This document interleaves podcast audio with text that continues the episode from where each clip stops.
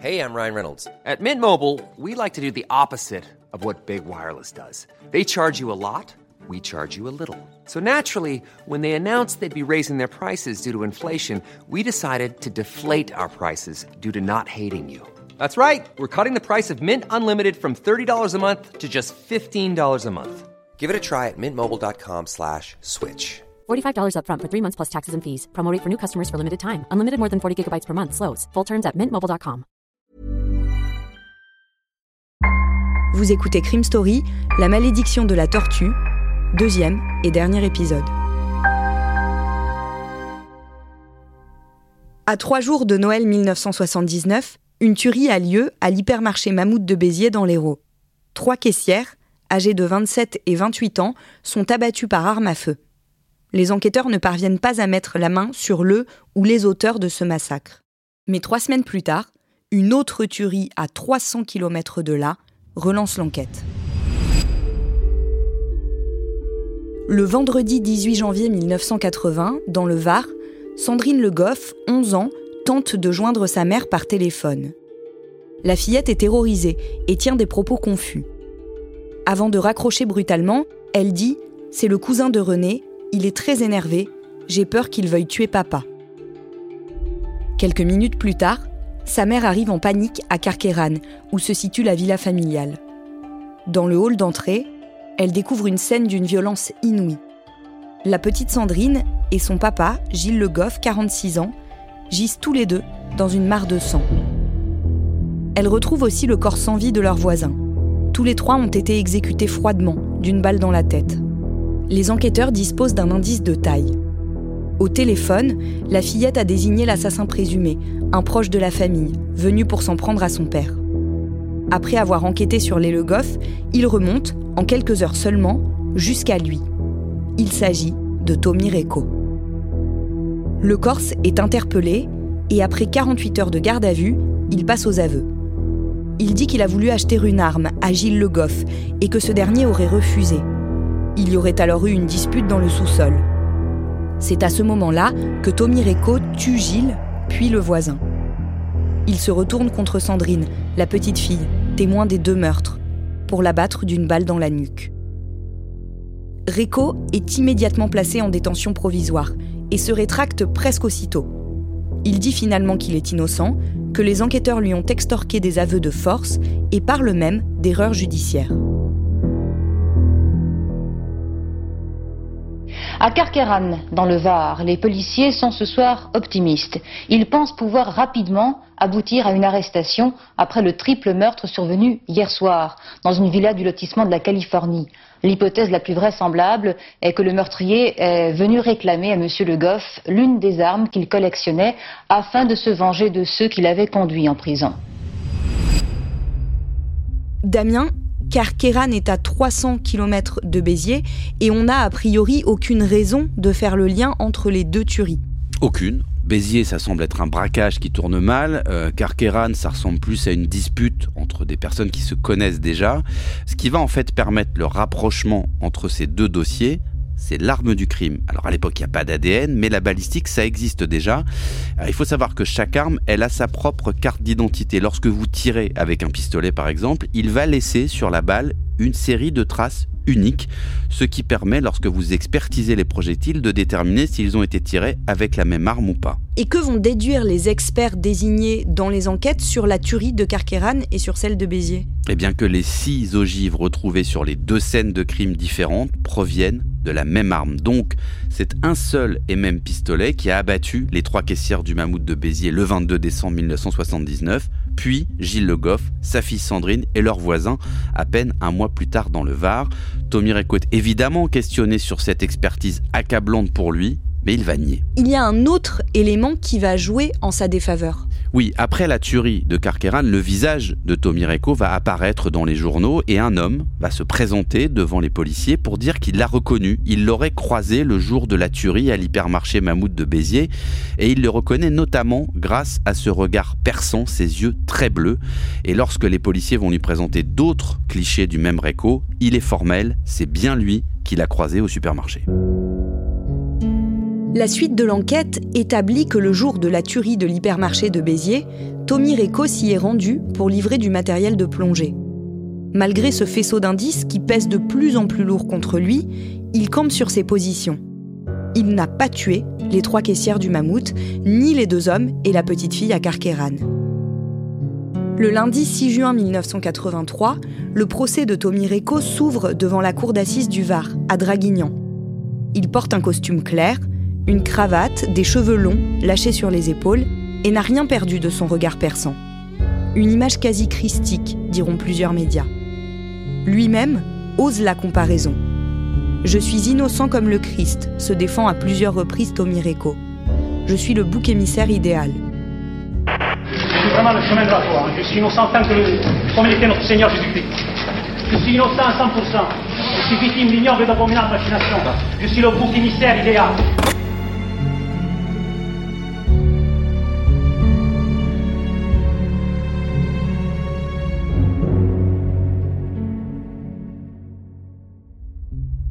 Damien, ce parallèle avec le Christ est une constante chez lui. Alors ça lui vient peut-être de son enfance passée dans cette cabane familiale de Propriano un peu décorée comme un sanctuaire. Et avant de se présenter devant euh, la cour d'assises avec cette chevelure et en tenant ses propos mystiques, Reco avait déjà évoqué le Christ. C'était quelques mois auparavant dans le bureau du juge d'instruction à Béziers. Il entre dans ce bureau et il lance au magistrat cette phrase devenue un peu typique pour lui, je suis innocent comme le Christ.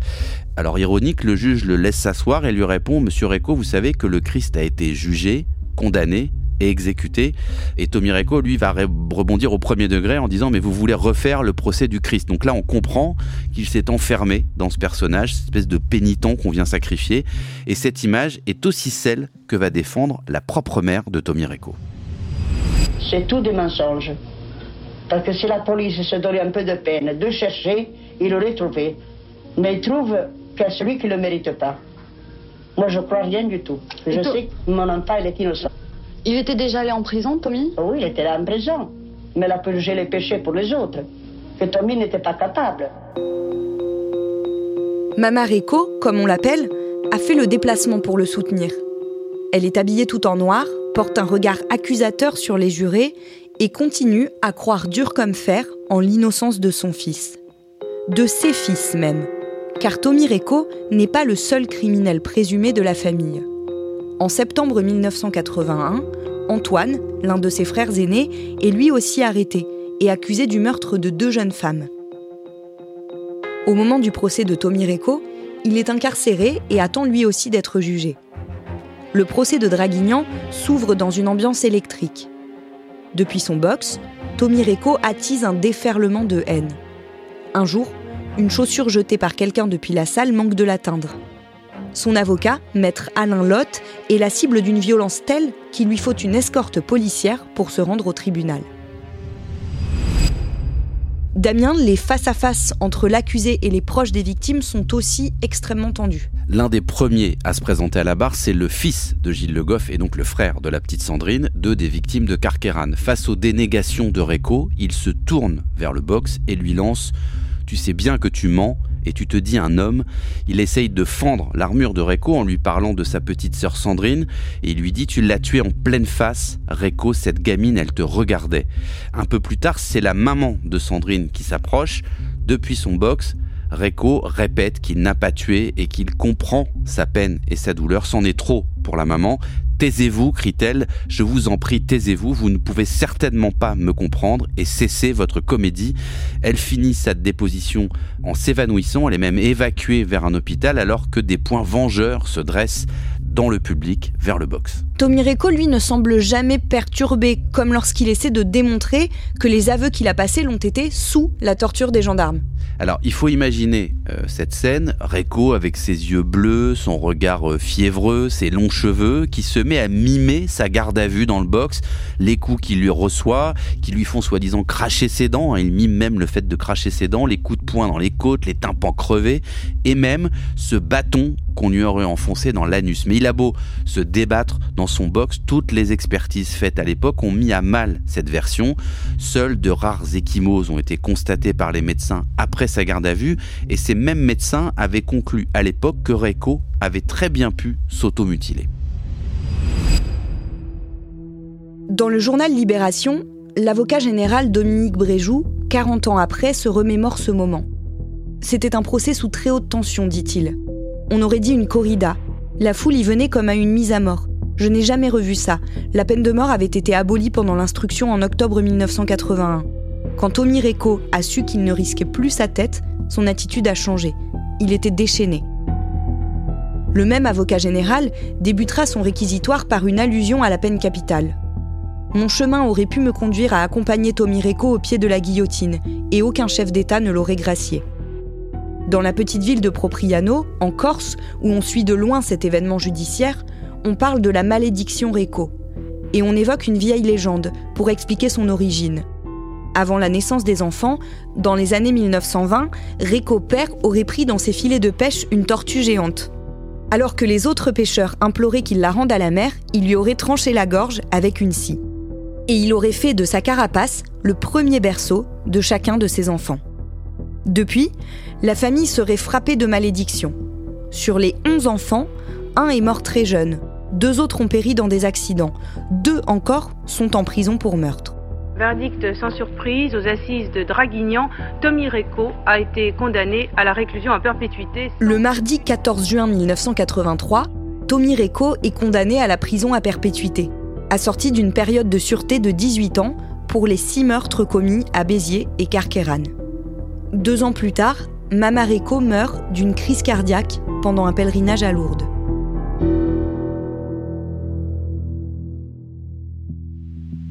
Damien Tomireco est libérable à partir de janvier 1998. Ça, c'est la théorie, puisqu'effectivement, la période de sûreté de Tommy Reco s'est achevée en 1998, mais cette fin de période de sûreté, elle permet juste à Tommy Reco de faire des demandes de libération conditionnelle. C'est pas une libération automatique. Et d'ailleurs, il va commencer, il va faire sa première demande de libération conditionnelle en 2001, mais elle est rejetée. Son frère Antoine, lui, qui a aussi été condamné dans une autre affaire criminelle à la réclusion criminelle à perpétuité, va lui être libéré en 2010, mais pour des raisons médicales, après 28 années de prison. Lorsqu'Antoine Meurt, Tommy Reco, lui, est toujours en prison. Oui, où il poursuit une sorte de tour de France carcérale jusqu'au mois de septembre 2012, où il est transféré en Corse à la prison de Borgo, c'est la prison qui se situe au sud de Bastia. Depuis son arrivée là-bas, donc depuis 2012, il a fait 22 demandes de remise en liberté. Elles ont toutes été rejetées. Alors pourquoi? Pour les affaires de Béziers et de Carqueran, Reco est incarcéré depuis près de 43 ans. Si l'on ajoute les 17 années passées derrière les barreaux pour le meurtre de son parrain, le garde maritime, il cumule 60 années de détention. Il a aujourd'hui 89 ans, et ceux qui militent pour sa libération évoquent son grand âge évidemment, et le fait qu'un homme qui est quasi nonagénaire ne représente sans doute plus un danger pour la société. Mais lorsqu'on examine de telles demandes en France, il y a plusieurs critères qui rentrent en ligne de compte. D'abord, la position du détenu par rapport aux faits pour lesquels il a été condamné. Le problème, c'est que Reco les nie toujours. Son attitude ensuite vis-à-vis des victimes, des parties civiles. Lui, il est totalement indifférent à tout ça. D'ailleurs, depuis près de 10 ans, il ne verse même plus la modique somme de 20 euros par mois qu'il devait aux proches des victimes. Enfin, y a-t-il une contre-indication médicale à son maintien en détention? La réponse est non également. Pour les experts médicaux, les psychologues eux, estiment que de surcroît, même après de 90 ans, il présente toujours une dangerosité criminologique. Et les avocats de Tommy Reco parlent de cinq pathologies qui le touchent. Oui, alors ce sont des pathologies qui sont quand même globalement lié à son âge. Euh, il a des problèmes d'artère, il a des problèmes de prostate, il a des rhumatismes. Euh, son avocat explique que bon, de toute façon, Tommy Reco a 89 ans en prison, sa vie elle est quasi végétative selon lui, c'est-à-dire qu'il se déplace assez difficilement avec une canne. Son activité intellectuelle en revanche est plutôt intacte, euh, mais elle se résume à la rédaction de courrier, à la lecture de textes bibliques toujours. Évidemment, pour ses avocats, c'est de dire est-ce que cette peine aujourd'hui, à 89 ans, elle a encore un sens? Le mari d'une des caissières qui a été tuée à l'hypermarché de Béziers, lui en particulier, œuvre pour que Tommy Reco ne sorte jamais. Oui, euh, cet homme, c'est Guy Morel. Quand sa femme est morte au supermarché de Béziers, elle avait 27 ans. Ils avaient une petite fille de 6 ans tous les deux. Et lui, il a toujours dit, mais depuis très longtemps, que euh, Tommy Reco avait fait parler la poudre et que s'il sortait, lui euh, ferait parler la poudre également. Je vous dis une chose, c'est que le jour où ma femme est rentrée, comme on dit, dans le caveau, je lui ai dit, je te vengerai. Que ça ne déplaise à qui que ce soit, si Reco un jour retrouve la liberté, voyez, je m'en cache pas, je ne suis pas un tueur, je ne suis pas un assassin, mais croyez-moi, je ne lui laisserai pas un jour de liberté. Même dans 18 ans, si, comme on dit, j'ai les pieds sur terre, j'irai au-devant de Réco. Guy Morel, il n'a jamais lâché Réco depuis 40 ans. Récemment, il a même écrit au garde des Sceaux pour solliciter une entrevue avec le vieux condamné, une sorte de de tête à tête pour qu'enfin ils s'expliquent tous les deux. Guy Morel, en fait, il en a fait une espèce de condition qu'il seul atténuerait son désir de vengeance si d'aventure Reco était libéré un jour. Sinon, il a prévenu et il n'a jamais varié depuis 40 ans. Si Reco sort, il le tuera. Le vendredi 30 juin 2023, les avocats de Tommy Reco déposent une requête devant la Cour européenne des droits de l'homme. En novembre, ils apprennent qu'elle a passé le premier filtre, ce qui est le cas de seulement 10% des demandes formulées. Âgé de 89 ans, Tommy Reco verra sa demande examinée au mois de février. La malédiction de la tortue semble continuer. En février dernier, la cabane de famille des Reco a été détruite par un incendie criminel.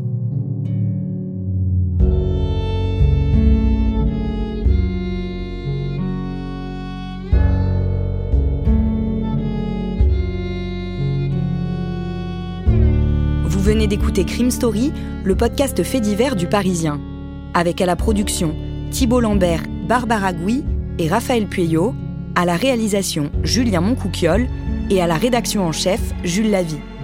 Un épisode raconté avec Damien Delseny et un podcast à retrouver chaque samedi sur le site leparisien.fr et sur toutes les plateformes d'écoute.